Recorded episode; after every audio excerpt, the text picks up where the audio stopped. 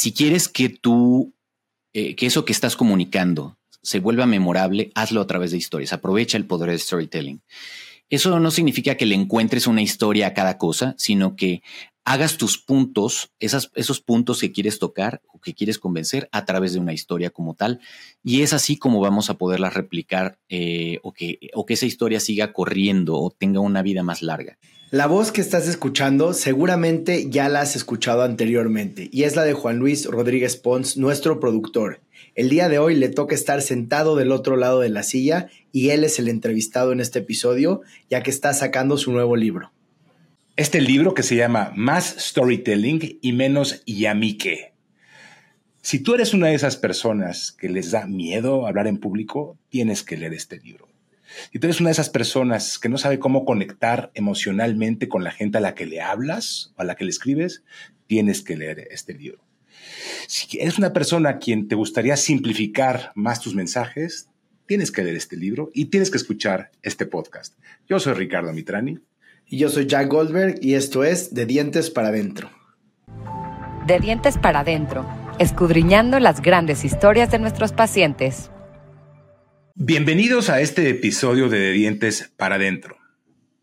Sin duda un episodio especial, porque el día de hoy, Jack y yo vamos a entrevistar a Juan Luis Rodríguez Pons, nuestro muy querido productor que muchos de ustedes ya conocen. Y ya conocen porque Juan Luis nos entrevistó a mí y a Jack en nuestros eh, respectivos podcasts.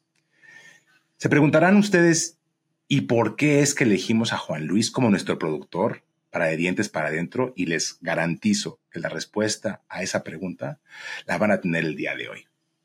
Juan Luis es un comunicador con más de 25 años de experiencia. Es el ex, editor en jefe de la revista Chilango y tiene dos libros extraordinarios.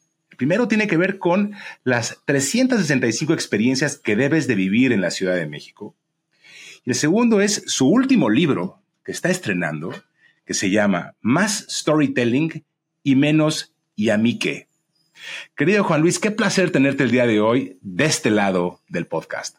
De verdad no saben qué gusto me da estar con ustedes y poder platicar de este bebé que ustedes, particularmente ustedes, me han acompañado todo este proceso y saben, eh, pues ya desde hace más de un año que estábamos preparándolo y estoy muy feliz de estar acá para poder platicar de él.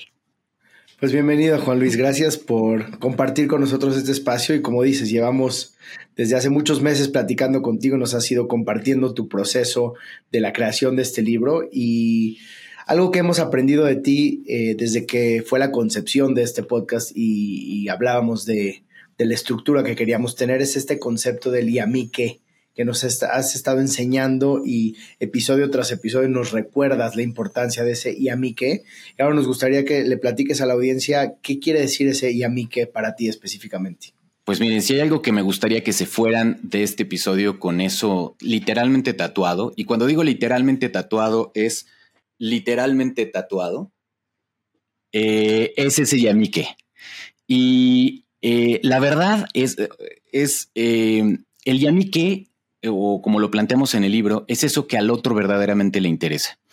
Es el ángulo diferenciador del libro porque mm, hay varios libros de storytelling, sobre todo escritos en inglés.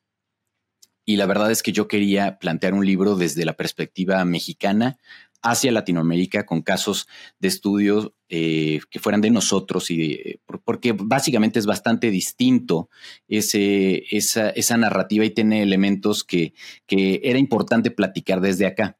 Cuando se lo propongo a la editorial, lo que le digo es, quiero hacer un libro de storytelling, tenemos un libro de storytelling en Aguilar y me dijeron, eh, pues fíjate que no, escrito en español no tenemos un libro de storytelling y lo quise plantear desde eso que a ustedes les he dado lata y lata y lata y, los, y lo he, lo he, em, he insistido mucho en eso, porque ese que es, eh, creo, la, la solución a muchos de los problemas de comunicación hoy en día.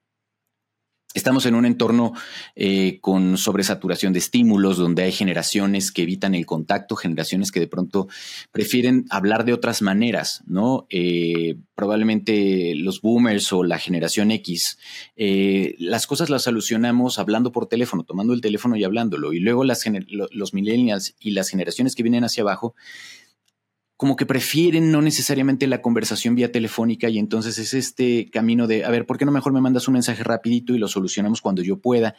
Y eso ya te habla desde una manera de cómo prefieres comunicarte y, toca esta parte de la que estamos hablando, que es ese y a mí que del otro, el cómo al otro prefiere eh, comunicarse, qué es lo que a esa otra persona le interesa.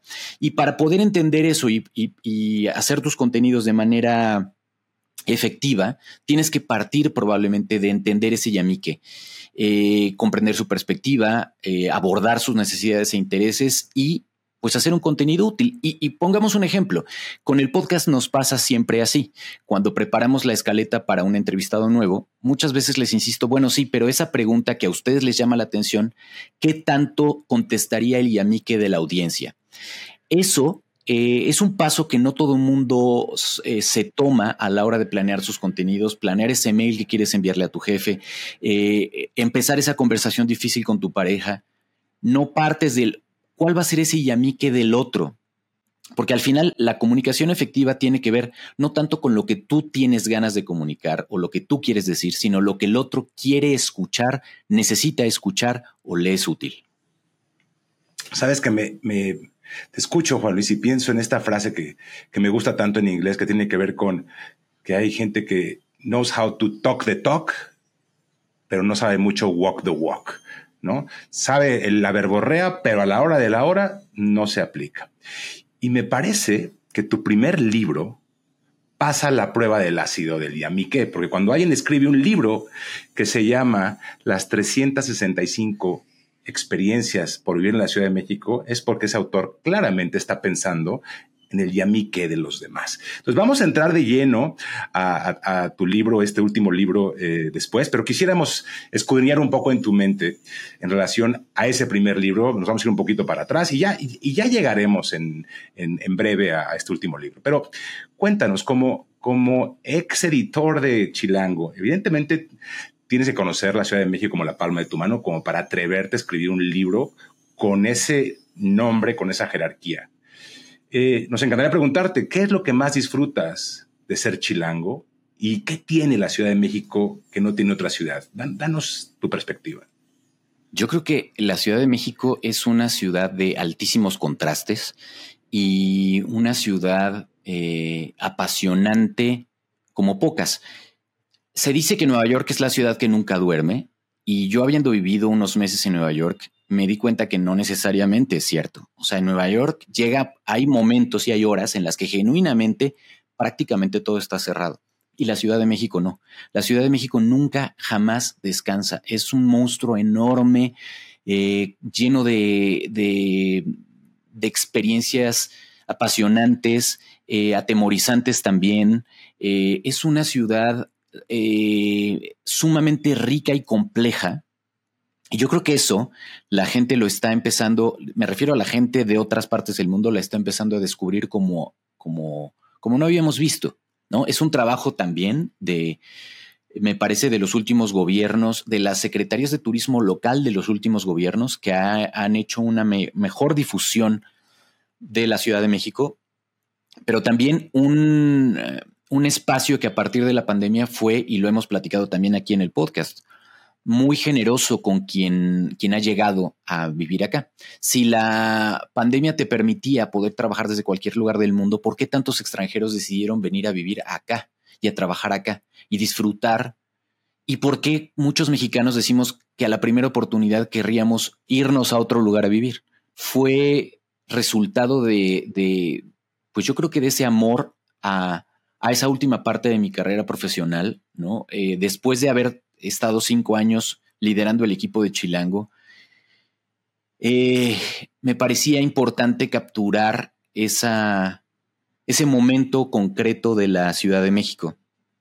Y es curioso porque pues yo no tenía la menor idea de que iba a haber una pandemia después y que esa instantánea que captamos con ese libro eh, nunca más volvería a estar así.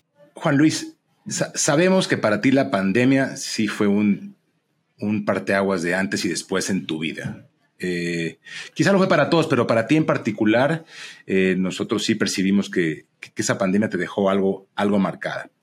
eh, consigues hacer cosas maravillosas, pero a, la, vez Juan Luis pasó por un proceso complejo. Nos gustaría que nos compartas un poco eh, ese proceso complejo por lo cual tú pasaste. Pues es que hice un podcast que se llamaba Días Extraordinarios, que si la gente lo quiere escuchar está ahí, pero era un podcast muy especializado en cómo encontrarle el cómo sí a la pandemia. Empecé la pandemia en este mood de del espíritu de este amor a la ciudad y de vamos a ponerle buena cara y vamos a ponerle un buen frente y empecé a entrevistar a muchos amigos especialistas que se volvieron especialistas cada vez más eh, fuertes a nivel de, influencia y de peso a nivel de cómo administrar, digamos, los recursos de la pandemia y, tuve la oportunidad y el gusto de entrevistar a grandes especialistas médicos y empecé a, conectar con una parte que me dio, la verdad, mucho miedo. Eh, a sobreenterarme, yo creo, de cosas y a entender cómo estaba el, asunto. Y yo tengo un gran, eh, yo creo que uno de mis superpoderes, si está bien decirlo yo, es, es la empatía.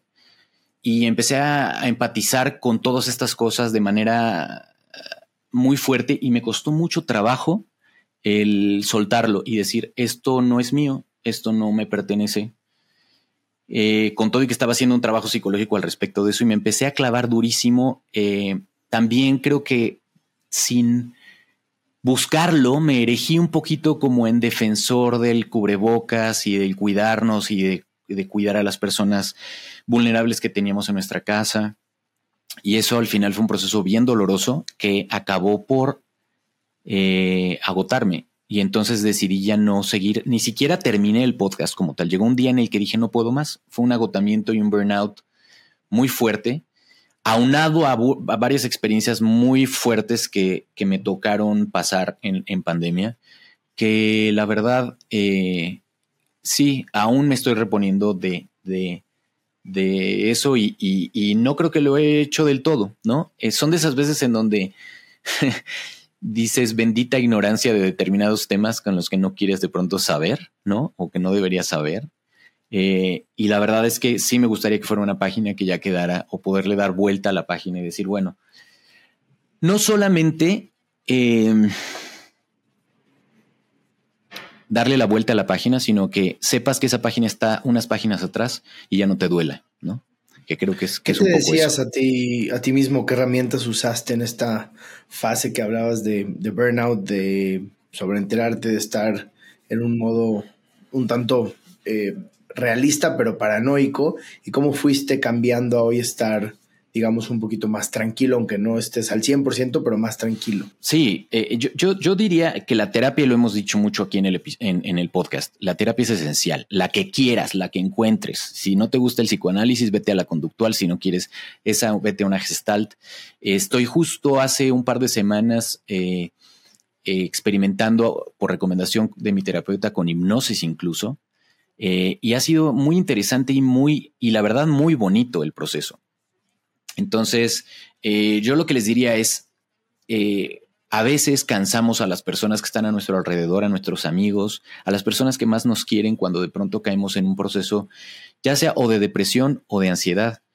Y, y creo que es bien importante atenderlo, ¿no? Porque lo que sí tengo muy claro es que la pandemia es un punto en el que todo el mundo quisiéramos, como yo, darle vuelta a la página y ya, pero hay algunos que eh, estamos empezando a ver, y en general estamos empezando a ver, eh, que esas huellas de dolor quedaron ahí y hay que trabajarlas porque no se van a ir, ¿no? Este, la pandemia es, uno, es un trauma, o esa es mi opinión en general, es un trauma, más allá de la parte de cómo se manejó en México y del, del tema de salud propio de la enfermedad, las huellas psicológicas de la pandemia eh, faltan años para detectar el, tamaño de eso en México. Piensen que la Ciudad de México fue una de las ciudades más golpeadas a nivel de casos y de muertes.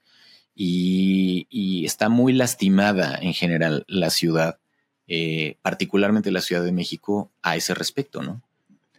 Yo creo que eso, lo hace, eh, ese simple hecho ya nos dice que no deberíamos de plantearnos el darle la vuelta y olvidar. Al contrario, yo creo que sí es un episodio que debemos tener muy presente. Eh, pero yo encontraría la forma de apalancarnos sobre ese hecho tan complejo y darnos cuenta de lo afortunados que somos que sorteamos y que somos todos sobrevivientes de esa pandemia. Tú durante la pandemia, Juan Luis, también tuviste eh, este rol como curador de contenidos en Grandmasters. Grandmasters es eh, como masterclass para Latinoamérica, donde eh, son celebridades, ¿no? Que nos, nos dan un masterclass, una clase profunda de ciertas habilidades y tuviste el gran privilegio de crear contenido y de curar este contenido para gente como Alondra de la Parra, Hugo Sánchez, Alberto Contador, este, Loreno Ochoa y increíbles personalidades tanto en México como fuera de México. ¿Cómo, cómo viviste esta etapa eh, de creación, de creatividad, eh, como el otro lado de la moneda, ¿no? De esta parte oscura de la pandemia. Y es bien interesante que lo, que lo, que lo preguntas así, Jack, porque al final eh, en su momento yo decía, y es que así somos los seres humanos, ¿a poco no?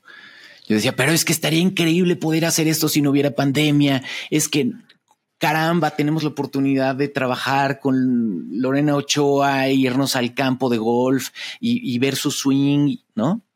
Em, ahora estoy viendo, eh, hace poco, justo estuve viendo eh, un video que Lorena me grabó eh, para la presentación de mi libro que, pude presentar eh, en la presentación, que fue una joya, en donde Lorena decía cosas muy, muy lindas que honestamente me sigo sorprendiendo de escucharle, ¿no?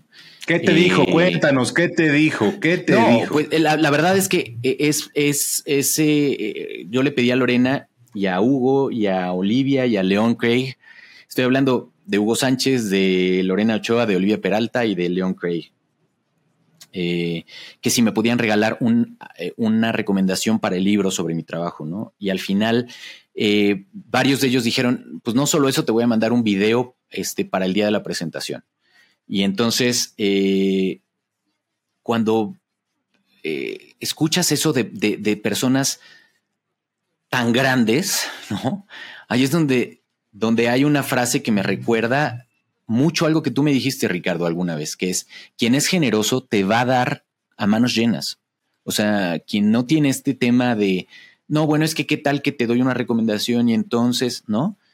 Eh, eh, de verdad, estoy muy impresionado porque, porque los dos, particularmente Hugo y Lorena, se tomaron el tiempo de hacer un video larguísimo, eh, larguísimo, vamos, porque cuando están hablando cosas bonitas de ti, eh, lo, empiezas así a, decir, hombre, gracias, gracias, gracias, ¿no? Eh, del trabajo. Y, la verdad es que ahora pienso, Jack, y eso con regreso a tu pregunta, de lo poco que sabíamos en ese momento de la pandemia, porque estábamos en un campo de golf y yo traía un cubrebocas todo el tiempo, en todas las fotos algo con cubrebocas, porque queríamos cuidar mucho a nuestros, Grandmasters, ¿no? Este, siendo personalidades de este tamaño, pues la producción fuimos súper rigurosos, ¿no? Y en, el tema de cuidar su salud, porque pues, ¿no? Eh, ellos generosamente estaban de alguna manera exponiéndose a convivir con nosotros en la producción y como mucha gente lo hizo ¿no? en las producciones audiovisuales durante la pandemia. Y y yo, decía, es que qué coraje que nos haya tocado en pandemia y tal. Hoy lo que veo con el paso del tiempo es de otra manera nunca hubiera pasado Grandmasters. O sea, hubiera sido imposible hacer ese nivel de trabajo y de detalle. Tuve la oportunidad de trabajar por meses con ellos en sesiones por Zoom desde sus casas y eso mentalmente además fue una, o sea, un alivio para ambas partes, ¿no? O sea, ellos al final tenían ese contacto con la vida cotidiana porque también estaban encerrados igual que nosotros e íbamos poniendo algo productivo a ese tiempo de encierro, ¿no? Y fuimos generando una clase donde resumíamos eh, lo mejor de su conocimiento, lo de, cada quien, que quedó en una plataforma tan bonita como Grandmasters, que hagamos el comercial, si es que alguien la quiere ver y quieres ver de qué estamos hablándoles. Entren a grandmasters.academy, que es de verdad un proyecto de amor, que está hecho de verdad con todo el cariño, eh, con una, eh, un equipo de trabajo espectacular, eh, yo siempre estaré muy agradecido por ese momento de la vida que me permitió trabajar con ellos para, para poder hacer todo esto que, fue hermoso. Yo quisiera quiero interrumpirte un segundo y compartirle a la audiencia que tanto Jack como yo estuvimos en una de las grabaciones de uno de los Grandmasters y que fue precisamente la clase de Alex Sintek. ¿Y, por qué hago este comentario? Porque lo que ocurre tras bambalinas y lo que ocurre detrás de la cámara es algo que difícilmente la gente ve. Entonces, cuando Juan Luis habla de esto que le compartió en video eh, Hugo Sánchez o Lorena Ochoa, se debe a una razón fundamental. Y es que Juan Luis consigue que el entrevistado número uno se sienta muy cómodo. Y número dos, em, se sienta muy cómodo confiando que Juan Luis va a ser capaz de obtener testimoniales, comentarios que van a enaltecer, que van a enriquecer muchísimo el producto final. Esto lo vimos Jack y yo con, con, ah, con Alex Intec, donde desde luego que hay eh, un productor, hay un director de cámaras, hay un montón de gente en el set. Y de hecho, Jack y yo fuimos ahí con nuestros cubrebocas y nos dieron chance de estar ahí un rato.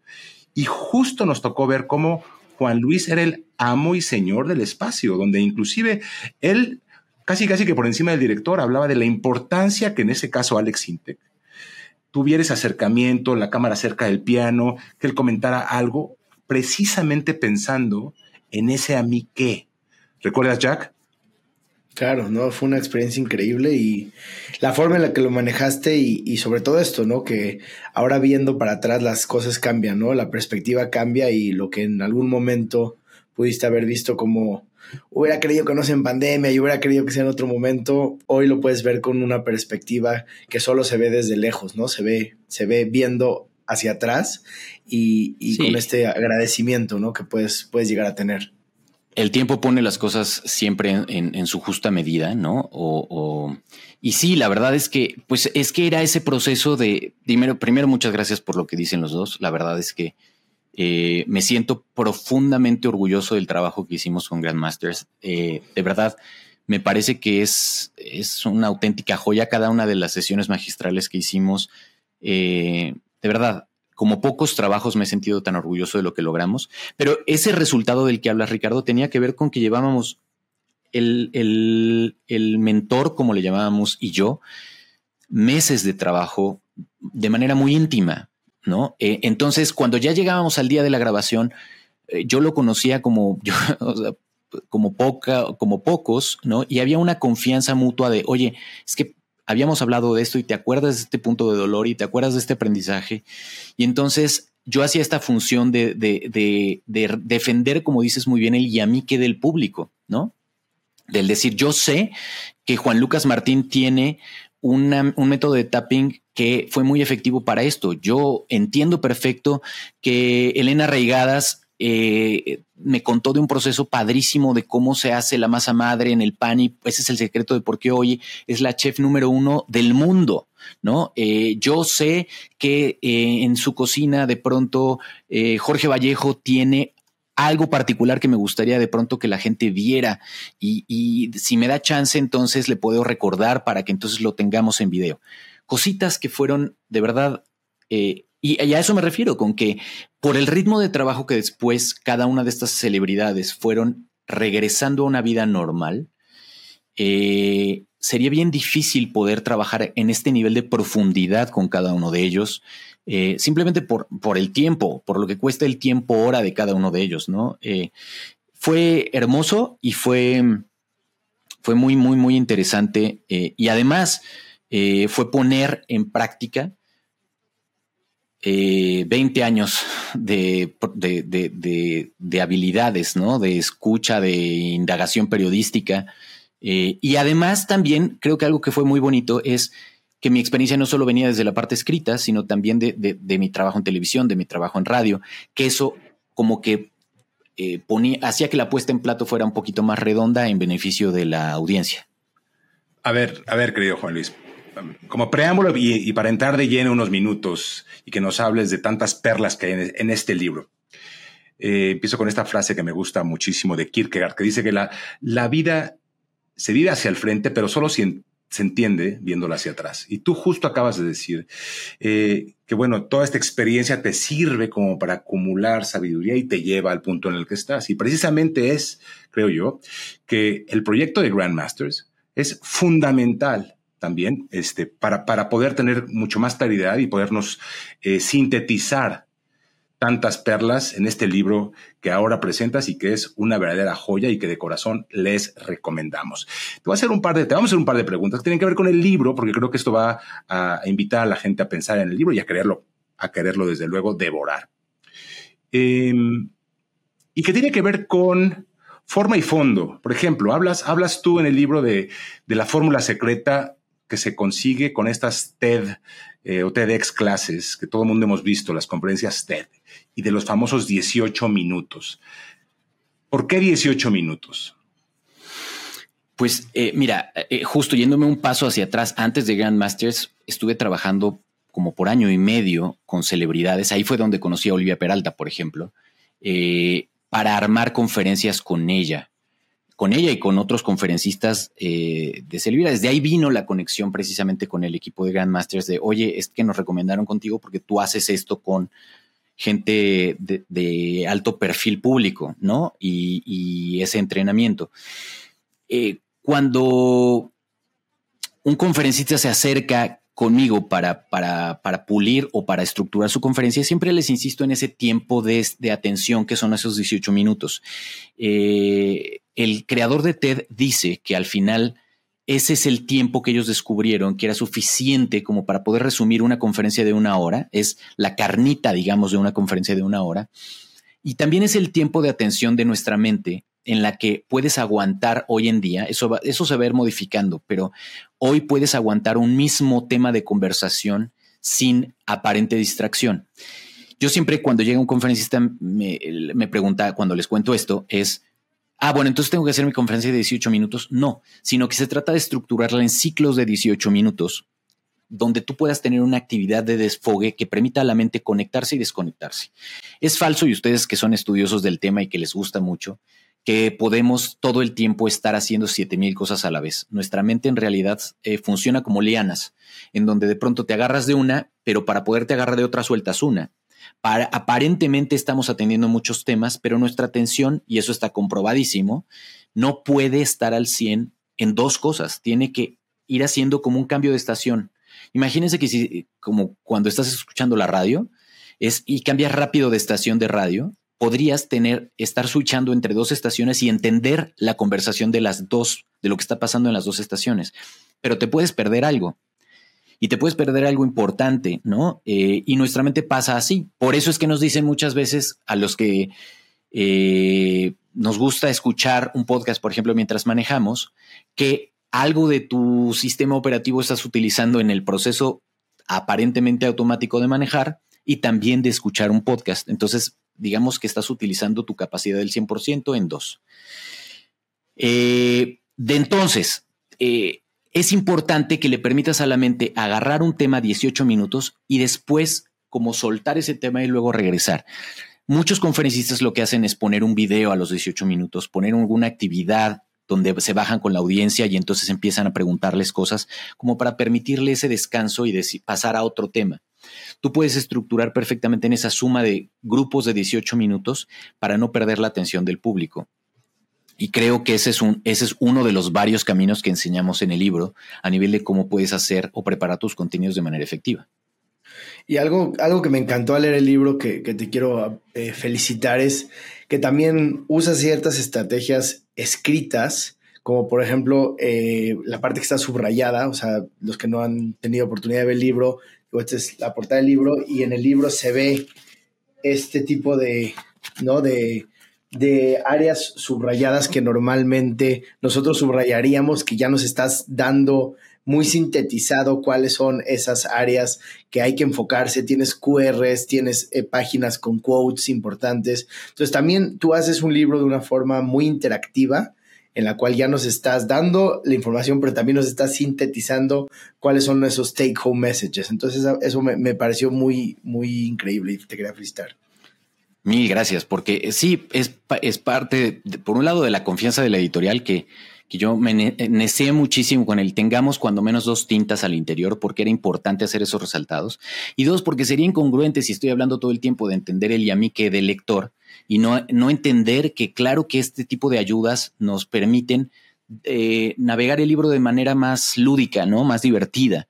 Entonces, sí, pocas veces se puede tener un libro que está, digamos, marcado por el autor, porque todos esos resaltados los hice yo personalmente, desde el proceso de escritura, para que entonces pudieras tener lo que, si yo tuviera un libro y lo marcara con mi marcador fluorescente de, textos, y te marcara lo más importante, lo que quiero que te lleves, lo que de verdad si estás ojeando no te lo pierdas, eh, pues tengas eso. Y creo que a la hora del proceso de, de, coqueteo del libro, ¿no? Este asunto de dating, cuando llegas a la librería y tomas un libro que no conoces y que estás recorriéndolo y entonces todos hacemos esto necesariamente, ¿no?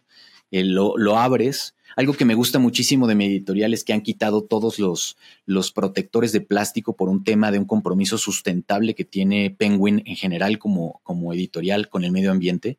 Se le quitaron todos esos forros porque, pero, pero a la vez ayuda a que tú puedas ojear el libro y decir, ah, mira, está, está fácil de leer, está interesante, está entretenido y que te va llevando incluso, como dices Jack, hasta una lista al final que tiene un checklist antes de publicar cualquier contenido, las cosas que ya te expliqué a lo largo de todo el libro y que antes de ponerle publicar, antes de ponerle senda ese mail, antes de pedirle vacaciones a tu jefe, antes de, de, empezar esa conversación de, oye, tenemos que hablar mi amor y todas esas cosas, puedas tú este, asegurarte de que ya palomeaste todas esas cosas, ¿no? Eh, y que te pueda ayudar a que tu comunicación sea más efectiva.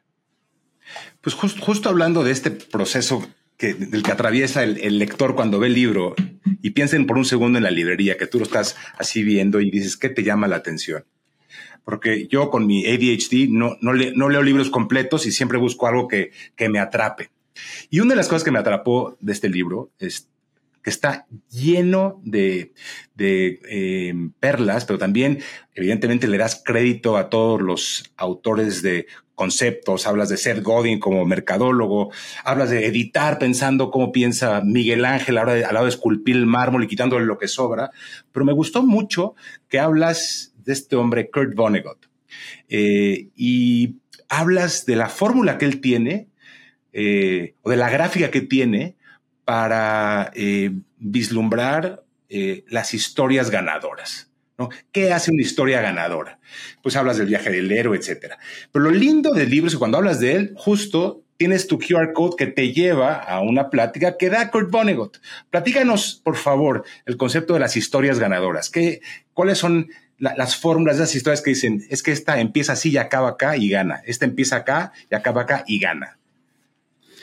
Es que es bien interesante porque eh, una de las cosas que siempre a mis clientes les digo es, cuando defines lo que quieres platicar, y lo hacemos también en el podcast, ¿no? Es cuál va a ser ese punto A que es el inicio y cuál va a ser el punto B que es el final. Yo regularmente le digo a la gente, piensa que es, y en el libro lo, incluso lo, menciono así, imagínate que para poder fluir, eh, a ver, me voy a ir un paso hacia atrás. Normalmente cuando queremos comunicar nos da miedo perder el hilo de lo que estamos diciendo, ¿no? Esa es una de las principales razones por las que la gente tiene miedo a hablar en público. Y eso se minimiza o se reduce bastante cuando tú tienes muy claro dónde vas a arrancar y a dónde quieres llegar en cualquier tipo de comunicación oral. Entonces, eh, hablando de esos puntos A y puntos B, Kurt Vonnegut em, estaba en la Universidad de Chicago en 1947 eh, estudiando antropología y entonces se puso a investigar y a graficar las historias que conocemos de cómo empezarían en un eje donde tienes buena fortuna en la parte de arriba y tienes mala fortuna en la parte de abajo y cómo transcurre la historia de izquierda a derecha. ¿no? Entonces imagínense que de izquierda es el inicio y el final está al lado derecho, ¿no? Y entonces va trazando las historias y cómo serían esas formas de las historias.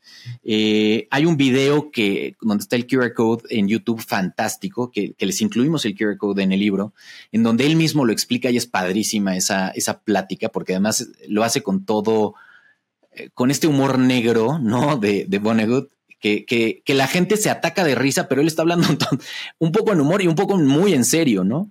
Y entonces te va contando como, por ejemplo, la historia favorita de todo el mundo que se ha sido replicada en todas las telenovelas en Latinoamérica de la Cenicienta, cómo va arrancando muy mal en la mala fortuna, ¿no? Esta mujer que pues este, se le muere el papá y entonces se queda este, con sus hermanastras y la madrastra tal cual y empieza muy mal, ¿no? Entonces en nuestro eje estaría en la parte de abajo y va de alguna manera arrancando hacia arriba. Y después llega la el hada madrina y entonces su vida mejora sustancialmente y entonces la gráfica se va hacia arriba, hacia la buena fortuna y de pronto pues quedan las 12 y se desploma en el eje vertical, ¿no? Ah, no, bueno, pues ahora ya me quedé sin nada, con unos ratoncitos, una calabaza y, y solo tengo como recuerdo una zapatilla, ¿no? Y de ahí como como todos conocemos, la historia mejora. Digo, no sé si se las estamos spoilereando a alguien, si sí, lo sentimos muchísimo, ¿no? Pero al final, se, cómo mejora y al final queda o, pie o termina la historia mejor de cómo empezó. Ese ejemplo rapidísimo que hicimos con la Cenicienta, lo puedes hacer con buena parte de las historias y entonces va haciendo una gráfica que él va eh, poniendo una sobre otra para poder definir cómo, pues básicamente se van trazando las historias eh, y vas descubriendo que muchas de las historias que conocemos y que parece que todas son diferentes, eh, encajan en alguno de estos, eh, de estos esquemas, ¿no? Y de ahí, esta historia de Vonnegut, o este análisis de Vonnegut, el proyecto Gutenberg lo hizo después, y en el libro platico un poco de eso, de analizar 1327 historias y las, las cuadraron en seis, si no recuerdo yo mal, esquemas diferentes, ¿no? De como lo hicimos en esto de la Cenicienta. Entonces, es una manera de enseñarle al lector un poco cómo puedes planear tu idea o tu historia de un inicio y de cómo, además de por dónde quieres empezar y de dónde quieres terminar, cómo es ese flujo emocional donde tú quieres llevar a la gente, al, igual que otras herramientas, como dices tú, el viaje del héroe, em, y cómo estructurar además esas historias dependiendo de cómo las quieres contar. Pues como, como nos, nos este, lo acabas de demostrar, mi querido Juan Luis, el libro está lleno de, joyas de aprendizajes y le recomendamos muchísimo a todos que vayan a comprarlo y que lo lean y que lo compartan con su gente cercana. Pero como te encantan los resúmenes y sintetizar, me encantaría que nos sintetices en tres aprendizajes para la gente que aún no lo ha leído y lo va a leer en un futuro que, darías a la gente que tiene miedo a hablar en público, que está creando contenido ya sea para redes sociales, para interno, para su empresa? ¿Cuáles serían los tres puntos más importantes con los cuales quisieras cerrar esta plática? Pues a ver, algunos que me vienen a la mente ahora sería, em, si quieres que tú, eh, que eso que estás comunicando se vuelva memorable, hazlo a través de historias, aprovecha el poder del storytelling. Eso no significa que le encuentres una historia a cada cosa, sino que hagas tus puntos, esos puntos que quieres tocar o que quieres convencer a través de una historia como tal. Y es así como vamos a poderla replicar eh, o, que, o que esa historia siga corriendo o tenga una vida más larga. Creo que ese es un camino. Dos, que em, si uno de tus problemas al comunicar es la falta de síntesis, uno de los caminos que explico en el libro es el hacer una que escribas antes de arrancar cualquier tipo de comunicación, incluso antes de prender el micrófono o de conectarlo, es bosquejar esos puntos que quieres tocar para poderte apegar a ellos. Eh, siempre digo que eh, no importa lo complicada que sea el, producto de comunicación que quieres hacer, así sea como esto que estábamos platicando de las sesiones magistrales de muchísimos capítulos en video donde quieres enseñar lo que es tu habilidad de vida, como en el caso de Hugo, ¿no? El, cómo se, se, no sé, cómo se mete un gol, cómo, cómo trabajas la visualización rumbo al estadio, muchas de las cosas que mencionó él en, su sesión magistral, que pueden ser muy complejas, ¿no? Eh, todo, no importa el tamaño de eso, de lo complejo, o que quieras eh, eh, decir unas palabras en los 15 años de tu hija, todo se puede estructurar a partir de bullet points que te permiten eh, no leer como tal, ¿no? O sea, hay ocasiones en donde leer es importante, hay ocasiones en donde, claro que quieres que sean exactamente las palabras que tú, y entonces se vale perfectamente sacar un papel y leer. Pero si quieres que tengas una auténtica frescura y donde tu, tu mente llene los espacios en blanco y, y aparentemente pueda hacer algo más orgánico, más natural, lo que yo les recomendaría más es el tema de los bullet points. Esos puntos que te permiten navegar muy bien desde ese punto A del que hablábamos al punto B. Y que incluso como en el ejemplo que pongo en el libro de esquiar, para que los que, los que nos escuchan y esquían, no es lo mismo que yo te suba a una montaña y te diga, a ver, te voy a volar con el helicóptero y te dejo hasta arriba de una montaña que no tiene ningún tipo de trazado ni ningún tipo de banderas y ahora llégale al refugio, a que te deje y te diga, sigue las banderas y al final si sigues todas estas banderas vas a llegar al refugio y te espero con un chocolatito caliente y unos eh, bombones, ¿no? Es, hay una enorme diferencia de hacerlo así a dejarte y ahí baja como puedas. Esa, tú ya sabes de todas maneras que tienes que bajar la montaña, pero es mucho más cómodo si tienes marcados esos puntos que quieres ir tocando y que ya si tienes una habilidad como la tienen ustedes como conferencistas, puedes tener ciertas florituras, hacer algunos adornos, te puede salir del guion un momento, pero siempre regresas a él, siempre regresas a él. Y eso, ese esquema también viene explicado en el libro de cómo se puede hacer para que tu comunicación sea muy efectiva. Y finalmente, pues yo los invitaría a, como les decía, tatuarse. Eh, estos, estos tatuajes son temporales y justo son los que hicimos para la presentación del libro. ¿Te lo piensas hacer definitivo o no? No sé, sabes, yo como yo, yo no, no estoy tan seguro si me lo tatuaré definitivamente, pero me importa mucho que la gente, cuando menos un día se le quede grabado en la cabeza, este y a mí que salir de esa plática, de ese, del curso de storytelling que doy, este, pues a lo mejor ahí sí es un spoiler alert, pero en alguna parte ahora lo que voy a hacer es pedirles, y tan quiero que se lo lleven en la cabeza, que se los vamos a tatuar, ¿no? Y la gente diga, ¡ah! Y entonces ahí se los peguemos, cuando menos de manera temporal, y lleguen a su casa ese día y digan, mira, me acuerdo de este y a mí que, que de alguna manera es tan relevante. Eh, y es no olvidarse que, y siempre lo decimos en cuando vamos a empezar a grabar un episodio del podcast, esto no lo hacemos para nosotros, no lo hacemos para estos tres que estamos ahorita en cámara, lo hacemos para esas personas que nos han regalado lo más importante que hoy tienen, la, la moneda de cambio más valiosa hoy en día, que es el tiempo de atención. El tiempo de atención del otro no lo desperdicies, no lo minimices, no lo devalúes. Tómatelo en serio, porque si alguien se está tomando la molestia de atender tu contenido en esta era donde hay un tal bombardeo de estímulos y de información y está decidiendo optar por escucharte a ti, por leer tu libro, por asistir a tu conferencia, por favor tómatelo en serio, porque ese tiempo de atención es una joya que te está regalando y por lo tanto lo mínimo que te debes es sentarte un ratito antes de abrir la boca y pensar en su yamique. Entonces, si se van a llevar algo de este episodio, ojalá que sea el pensar siempre en cómo conecto con el yamique del otro.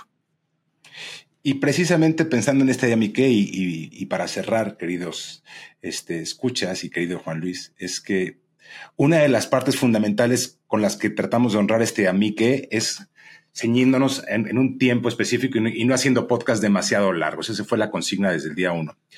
Pero también para Jack y para mí ha sido muy importante en este proceso que el día de hoy contigo es en nuestro episodio número 41 y que no sabemos a dónde nos va a llevar esta aventura.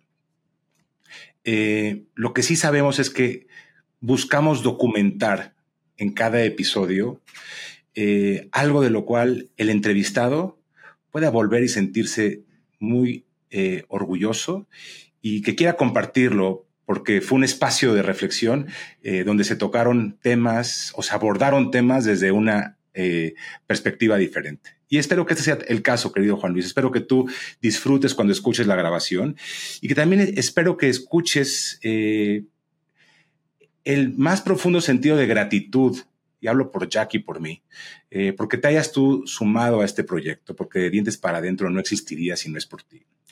Y precisamente por, por tu sensibilidad, por, por tu eh, ganas de compartir, porque eres un ser de mucha abundancia y que te gusta compartir lo que sabes y que te gusta compartir lo que conoces y siempre haciéndolo desde una óptica de trabajo en equipo. Quisiéramos, Jack y yo, de corazón agradecerte por, por estos 41 episodios eh, y por ser tú tan, tan Juan Luis, ese ser humano de tanta, de tanta luz eh, y tan especial. Ay, muchas gracias. Y con esto, queridos amigos, pues no nos eh, resta más que despedirlos. Esto lo hace habitualmente Jack, pero lo voy a hacer el día de hoy, mostrándole a Juan Luis y a Jack que también puedo. Decirles que esto es de ¡Eso! Y decirles que esto es de dientes para adentro, nuestro podcast semanal. Como todos los lunes sacamos un episodio nuevo. Y que si hubiese algún episodio que ustedes escuchan, como este, por ejemplo, donde pueden eh, extraer alguna perla, pues compártanla, compártanla con, sus amigos, compártanla con la gente en sus trabajos, para que potencialmente este mensaje llegue a más gente. Y también a la usanza de eh, nuestro podcast, querido Juan Luis, por favor, compártenos cuáles son eh, tus, uh, tus redes sociales por aquellos que quieran seguirte directamente. Pues podemos estar en, en comunicación. La verdad es que seguir nada más. Yo les diría, estemos en comunicación activa a través de arroba Juan Luis R. Pons, donde Pons es P-O-N-S. Eh, yo particularmente uso un poquito más Instagram. Sé que tengo que usar mucho más otras plataformas. Eh, pero bueno, estemos en comunicación eh, ahí. Y el, el, libro lo pueden encontrar en tres formatos, que además eso es, es, bien bonito. Está el libro impreso del que ya hemos hablado, pero también está el audiolibro, que tengo el gran gusto de que la editorial me permitiera grabarlo yo mismo. Y entonces ese narrarlo yo fue un proceso muy hermoso y que espero yo que, que dé otro tipo de experiencia para quienes les gusta el audio, porque al final estamos haciendo esta plática como la están escuchando ahorita, súper íntima, súper agradable, creo yo, y donde los, ej los ejemplos que vamos poniendo en el libro se los voy explicando yo eh, de manera más personal probablemente. Entonces el audiolibro está en todas las plataformas de audiolibros, eh, ojalá que les guste mucho, porque además la producción les quedó espectacular a Penguin y estoy muy, muy orgulloso de ella. Y también está el libro electrónico para quien prefiere de pronto llevarlo consigo en cualquier lugar y hacer sus propios resaltados, que esa es otra cosa que el formato te permite. Entonces tienen tres maneras, el libro impreso, el audiolibro y el ebook. Eh, hay un epílogo sobre inteligencia artificial y chatbots que también está bien interesante, que en otro episodio a lo mejor hablaremos porque es un tema que a nosotros tres nos encanta, ¿no? Y nos tiene intrigadísimos. Eh, en fin, ojalá que de verdad lo que yo más le pido a Dios e, es que este libro realmente conteste el y a mí que de ustedes y que verdaderamente pueda ser útil, como decíamos, para quienes lo, lo, decidan seguir. Así que muchas, muchas gracias de verdad por la invitación. Este episodio ha sido una gozada estar de este lado. Eh, eh, es muy bonito, la verdad, platicar con ustedes y ahora entiendo por qué nuestros invitados lo disfrutan tanto. Muchas gracias, mi querido Juan Luis. Gracias a todos los que nos están escuchando. Recuerden, esto es de Dientes para Adentro y nos vemos la próxima semana. Hasta luego. De Dientes para Adentro, escudriñando las grandes historias de nuestros pacientes.